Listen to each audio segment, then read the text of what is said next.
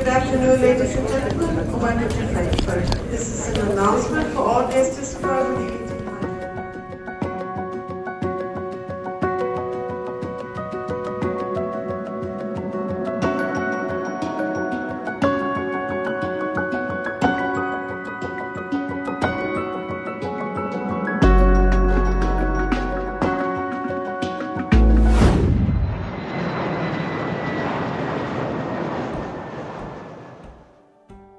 Hello，大家好，这里是相信时代的第一集节目，我是 Andy。我曾经在二零一八年的时候，花了大概十个月的时间环游世界三十三个国家。那这一集想要跟大家聊聊，在那一段时间里面对我人生发生的改变。那是一个从向外走一直到最后向内寻的一个呃人生历程啊！我从来没有想过我的人生会今天会走上这条路。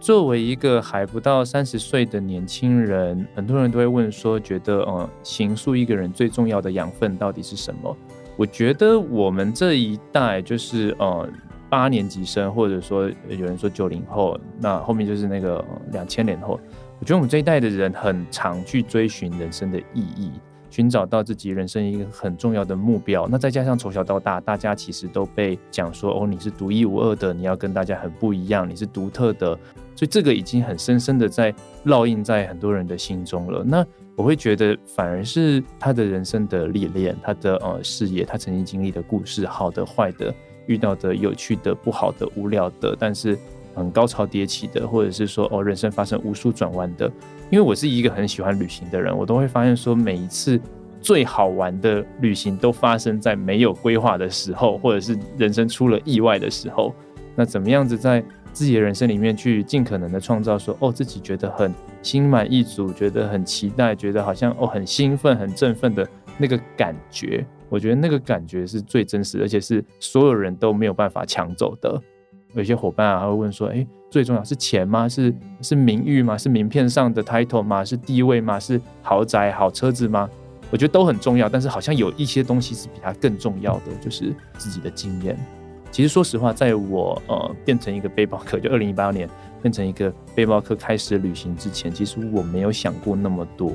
我是一个传统背景长大的小孩，就是所有的中产阶级的家庭。然后我大学念的是一般的科系，讲的是商学院的一个。呃，统计系这样子，周围所有的同学都想要去银行，想要去科技业，想要去做行销的工作，等等等等等。可是有一天，就是在哦我们学校的一个嗯场合里面，大家在做自我介绍的时候，我发现每一个人都说：“哦，我是谁？然后我念什么科系？我在哪里做实习？然后以后想要做什么的时候，我觉得好像我只要把他的名字、他的细节、他的公司 title 换掉，他的人生就会变成我的人生。”这个感觉到现在我都还是会在我心里面。当下的感觉是：天哪，我怎么会把自己活成这个样子？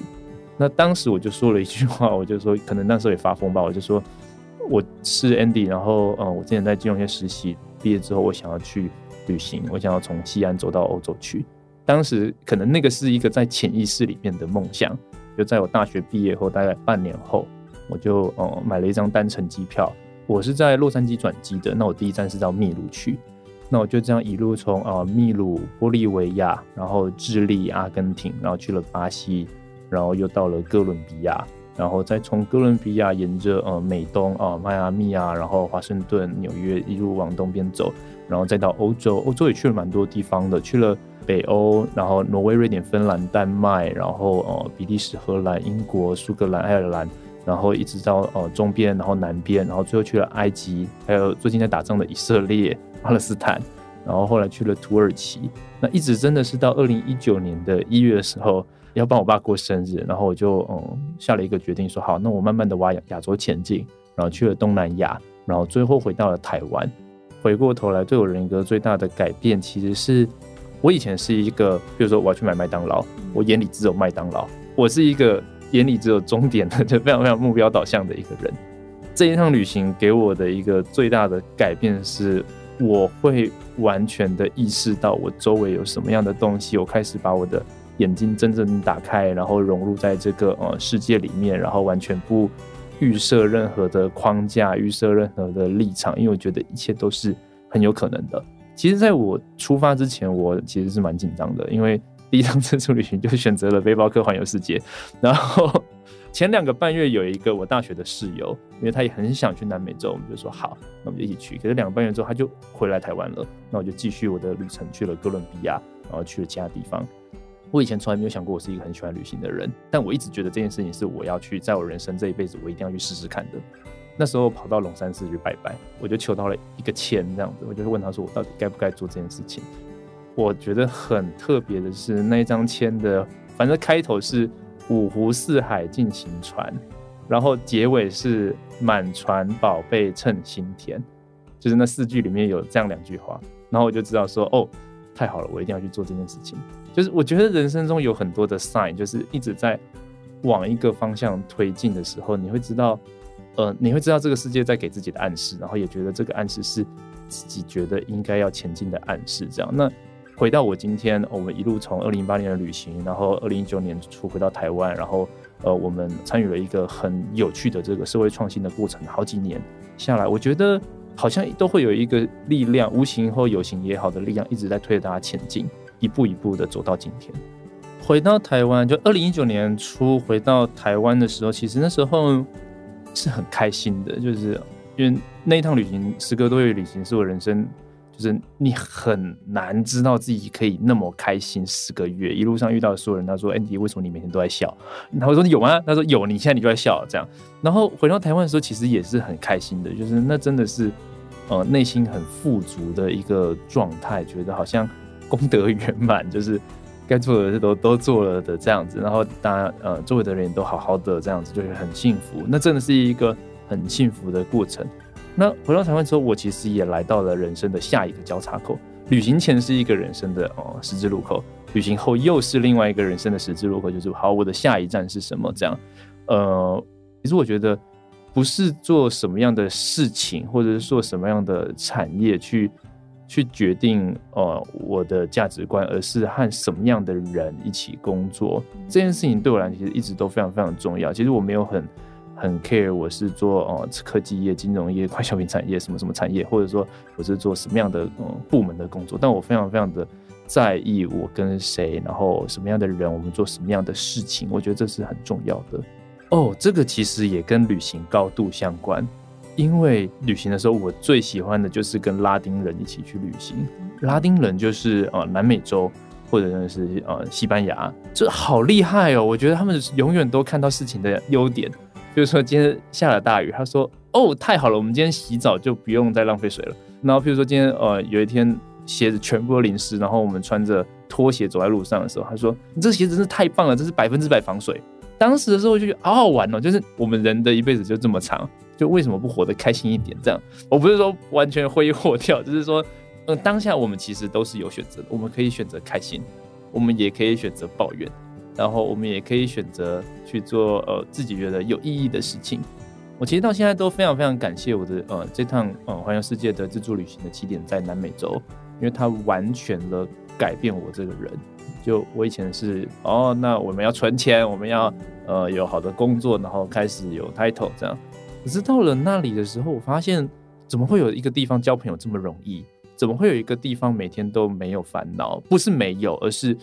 有快乐比烦恼更重要，烦恼还是存在，可是怎么样子让自己今天过得更好也很重要。我觉得那那个跟我完全相反的文化，完全的融入在我的生命里面，然后就会开始，比如说从搭便车中学习，从沙发冲浪中学习，然后从滑雪，从各式各样的体验中，对我来讲是一个完全不一样的改变，就很像是有了另外一个人格，你知道吗？然后回到台湾的时候，我也会觉得说，那我们怎么样子让在这样子君子社会里面创造多元的包容的可能，其实是我一直很想要达成的。那二零一七年就是呃出发旅行的半年前，我认识了一个人，他的名字叫 Timothy，那他是一个非常非常特别人。我跟他是在金融业里面相遇，因为我们过程中其实一直都有保持联络，那我们就约了喝一杯咖啡这样子。他就跟我分享说，他竟然退休了。我吓了一大跳，那时候其实我吓了一大跳。他其实还很年轻，然后呃也还没有到就是呃法定退休的一个年龄，而且他又做得那么的好，但他竟然选择了退休。这样虽然是不同时代的人，我们差了大概呃三十多岁，但是我们都站在人生的十字路口上，在人生十字路口上的人都会呃不自觉的和一个人成为旅伴，这样，然后就会开始一段人生的下一段旅行。那当时我跟 Timothy 都一起站在这个我们人生的十字路口上的时候，开启了一个叫做相信世代的旅行。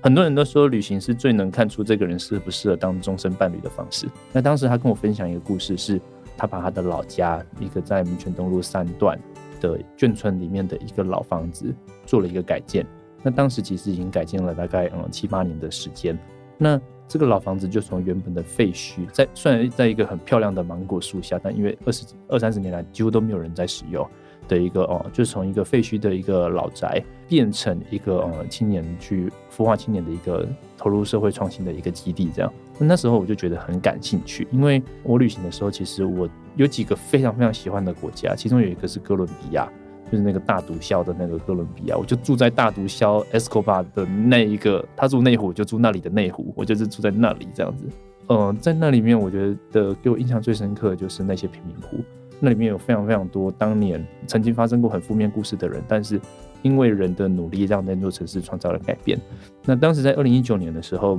他说他把他的老家就是做了这样子的一个决定的时候，呃，我就觉得这是一件很有趣的事情。我们就做了一个决定，好，那我们一起从这个呃 University Cafe 的空间出发，那可不可以做一些跟呃社会上是有意义的事情？其实没有绿色什么立场，也不知道会做到今天的呃这样子。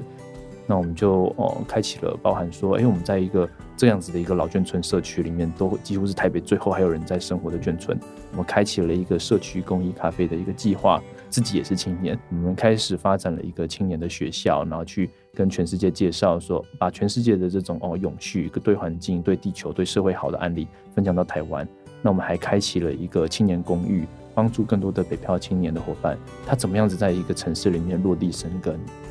那其实回过头来看，当时的我一定没有想到说，哦，原来可以变成今天的一个社群。其实从二零一九年到现在也三四年的，甚甚至四五年的时间。那这样子的一个社群的成长和茁壮，中间其实经历过了非常多的改变，很多很有趣的事情都不断的发生。那觉得说，哎，很开心，因为其实，嗯，有时候在做一些大胆的决定的时候，真的需要一个伴。这些其实是可以一步一步的、慢慢的去实践想象中的那一个画面的时候，有时候那个画面很难用讲的。那这样走了大概嗯三四年、四五年的时间，如果你也是一个正在寻找属于你人生标准答案的人。